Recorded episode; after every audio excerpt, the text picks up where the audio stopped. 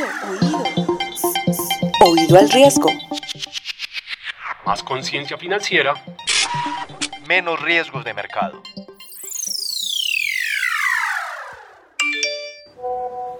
Alberto, le tengo una noticia muy regular.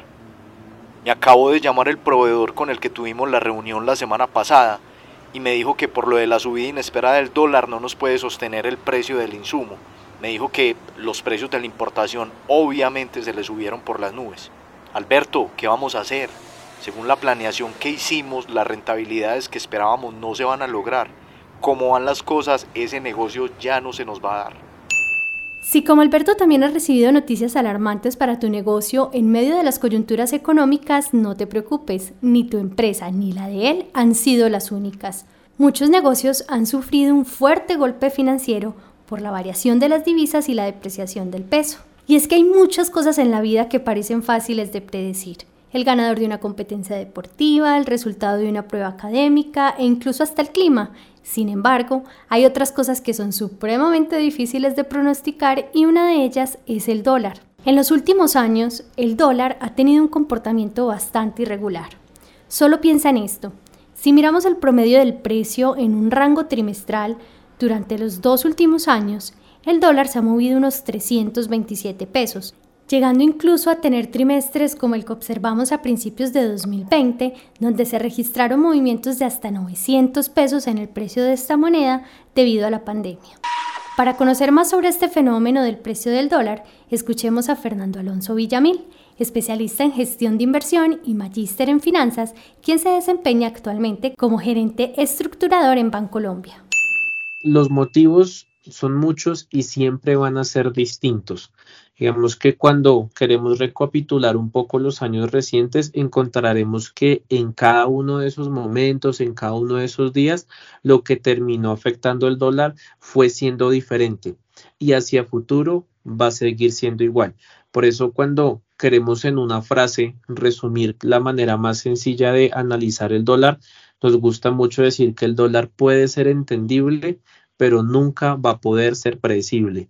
Podemos entender a las 3 de la tarde cuando ya el mercado cerró porque durante la mañana subió bajó, que le generó volatilidad, pero ese mismo día a las 3 de la tarde no vamos a estar en capacidad de predecir lo que va a pasar el otro día. Y esto, digamos que nos lo confirman distintos análisis, distintas tareas que hemos venido realizando en los años recientes, donde pues esa, digamos que esa tarea del pronóstico es bastante complicada para nosotros, para nuestros colegas, para toda la industria y donde en realidad nuestra capacidad de acierto ha sido bastante baja. Javier, sin ese insumo vamos a entrar en una crisis en el área de producción. No puedo creer que ese proveedor no estuviera preparado para eso, con lo volátil que es el dólar. Aunque la verdad hasta lo entiendo, porque yo tampoco vi venir esta subida del precio. Yo vengo haciéndole seguimiento todos los días a la tasa de cambio y hasta la semana pasada el tal consenso de los analistas era que el dólar había tocado techo. Me leí las proyecciones de todos los medios, mejor dicho, solo me faltó fue leer los periódicos de la China. Y en lo que coincidían la mayoría de expertos era en que las probabilidades de que el precio subiera más era casi imposible. Pero ya veo que imposible no hay nada. Y sí, imposible no hay nada. Y si te quedaste pensando en si los diarios de la China le hubieran atinado a la proyección del dólar, mejor veamos por qué no depende del medio. La predicción del costo de las monedas, como decía Fernando, no es tan sencilla porque la volatilidad del precio puede darse por muchas cosas, como por ejemplo la pandemia, un paro nacional, la guerra comercial entre Estados Unidos y China, o incluso eventos recientes como la alta inflación en todas las economías del planeta o el conflicto entre Rusia y Ucrania. Cualquiera de estos acontecimientos mundiales puede impactar el precio del dólar. Los analistas están atentos a estos sucesos, pero aún así las proyecciones de cada uno son diferentes, pues son muchísimas las variables que pueden afectar el pronóstico. El Banco de la República, que es el Banco Central de Colombia, cada mes, durante casi 20 años, ha hecho una encuesta a todos los economistas del sector financiero, indagando cuáles son sus pronósticos para distintas variables, entre esas el precio del dólar. Hay una pregunta muy directa que dice, ¿usted cómo cree que va a estar el dólar de aquí a un año? Si uno compara el precio del dólar en un día puntual versus el pronóstico que hicieron hace un año los especialistas, el porcentaje de acierto es muy bajo. Cuando el dólar sube, apenas el 47% de los especialistas han acertado. Y cuando el dólar ha bajado, tan solo el 32% ha coincidido con la proyección.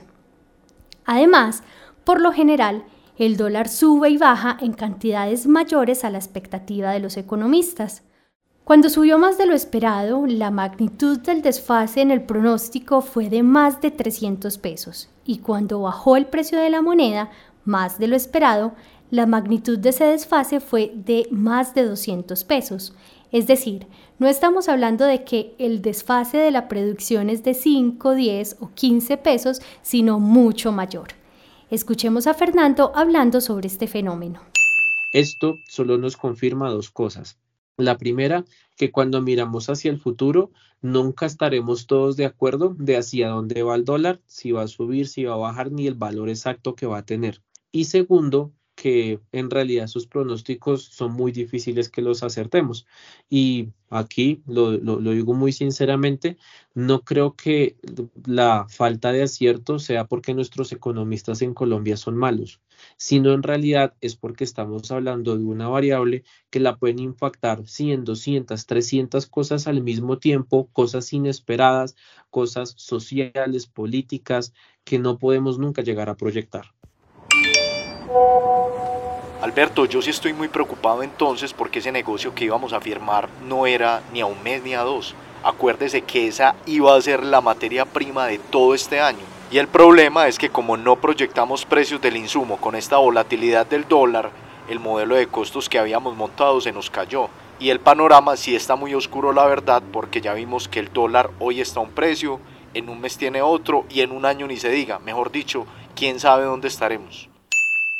Otro asunto importante es el de los panoramas de las proyecciones, pues no es lo mismo predecir cómo estará el precio del dólar mañana a cómo estará dentro de cinco años, así como no es lo mismo para cualquier persona visualizar su semana que visualizar su vida en 20 años. Son diferentes los elementos que impactan cada escenario.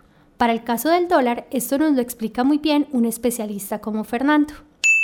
Digamos que en, realidad cuando los economistas se ponen a la tarea de, de imaginar el futuro del dólar, tratan de hacerlo a distintos plazos y vamos a irnos lo más lejano que podamos, el largo plazo, y nos vamos a ir devolviendo. Cuando pensamos en el largo plazo, allí básicamente lo que nos dice la teoría económica es que el comportamiento de la moneda depende de los diferenciales de inflación y por lo tanto de los diferenciales de tasas de interés entre Colombia y Estados Unidos.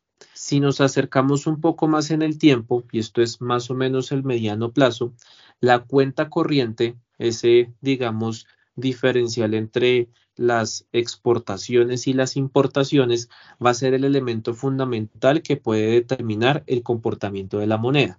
Pero cuando queremos imaginar un comportamiento mucho más cercano y hablamos del corto plazo, y cuando hablo de corto plazo hablo desde un día hasta un año más o menos, que es donde probablemente todos tenemos preocupaciones del camino del dólar, allí el abanico de las variables que lo empiezan a impactar se abre y se multiplica de una forma impresionante el precio del petróleo, los términos de intercambio, el riesgo país, la inversión extranjera, los bonos del Tesoro de Estados Unidos, eh, la, la, inversión extranjera directa. Hay un montón de cosas que empiezan a aparecer que hacen que de alguna manera el modelo con el que quieras pronosticar el dólar se vuelva bastante complejo y con un agravante, que aquí no hay reglas de oro. ¿Esto qué quiere decir? Que nunca podremos afirmar que si el petróleo sube 10 dólares, el dólar va a bajar 15 pesos, porque esas correlaciones, esas reglas de oro siempre van a ser cambiantes, siempre van a ser variables, nunca van a ser estables. Y esto lo que nos hace es ponernos otro problema, y es reconocer que todos los días irán apareciendo nuevas sorpresas, un conflicto, una pandemia, cosas que en algún momento parecían muy poco probables, pero que últimamente estamos viendo que son cada vez más recurrentes de lo que pensamos. Sí, Javier, esto de los negocios no tiene reglas de oro. Y yo no sabía que a ese proveedor ese tema del dólar le iba a afectar y nos iba a cambiar los precios. Solo por eso este negocio nos puede salir por casi el doble. Pensemos bien qué vamos a hacer ahora y qué vamos a hacer el próximo año, porque esto que nos está afectando es un asunto indirecto muy importante y no lo tuvimos en cuenta. Mejor dicho, para que le expliquemos ahora a la Junta, esto es básicamente un coletazo que nos está pegando. Y yo no hago sino pensar, ¿será que este ciclón pasa rápido y volveremos a tener pronto el panorama de rentabilidades que habíamos proyectado? Mm, es que con el dólar nunca se sabe. Las consecuencias de las variaciones del dólar pueden ser inesperadas, incluso más que los efectos de un huracán, pues a estos últimos los meteorólogos les trazan rutas con métodos tecnológicos que incluyen satélites y aviones especializados, determinando una trayectoria para la tormenta y los estragos que pueden generar incluso en zonas más apartadas. En lo que se refiere a la divisa, el panorama es distinto pues las variables son tantas que incluso empresas que nunca pensaron que el dólar tuviera que ver con sus actividades económicas hoy están sufriendo grandes efectos. Y es que la exposición al riesgo del valor de las monedas puede ser directa o indirecta. Según los especialistas, el riesgo es directo si hay algo de las finanzas de la empresa que va a subir o a bajar, a mejorar o a empeorar por el movimiento del dólar y esto se identifica de manera directa, por ejemplo, si eres un exportador o un importador. Pero también está el impacto indirecto, en el que tal vez un proveedor o un cliente pueden cambiar los términos en los que negocian por una variación de la moneda. Es por esto que a todas las empresas colombianas les debería importar qué pasa con el dólar. Y si bien esta moneda es más difícil de predecir que un huracán, existen tres frentes de riesgos que todos los negocios deberían tener presentes y estos nos los explica Fernando. Primero, lo que conocemos como la exposición contable. ¿Y esto qué es? Cuando en la empresa tenemos activos o pasivos que cada vez que hagamos el cierre contable tendremos que reexpresar según el nivel del dólar. Segundo, la exposición transaccional, que es cuando, por ejemplo, tú pagas una factura el día 5, pero tu cliente te paga el día 9 ese descalce entre esos cuatro días, cuando hay moneda de por medio, pues va a generar riesgo cambiario. Y por último, la exposición económica, que esta es tal vez la más intuitiva de todas, y es cuando tienes un ingreso o un gasto que puede aumentar o que puede reducirse dependiendo del comportamiento de la moneda. Sí, sí, Alberto, entonces miremos qué vamos a hacer. No podemos depender así de esa tasa de cambio del dólar, ni nosotros, ni el proveedor, nadie. Esto no nos puede volver a afectar porque se nos va a pique el negocio. Yo voy a llamar ya a nuestro gerente de mesa de Bancolombia a ver qué nos recomienda y le cuento. Siempre es mejor prevenir que lamentar. Por eso, en lo que se refiere a riesgos financieros, es clave no dejar que las rentabilidades de nuestros negocios dependan directamente de las fluctuaciones de la moneda. Ese es un riesgo que se puede cubrir. Para finalizar, miremos qué nos dice Fernando sobre lo que podemos hacer desde nuestros negocios para evitar los impactos del cambio en el precio del dólar. Reconozcamos que con el dólar posiblemente no se juega.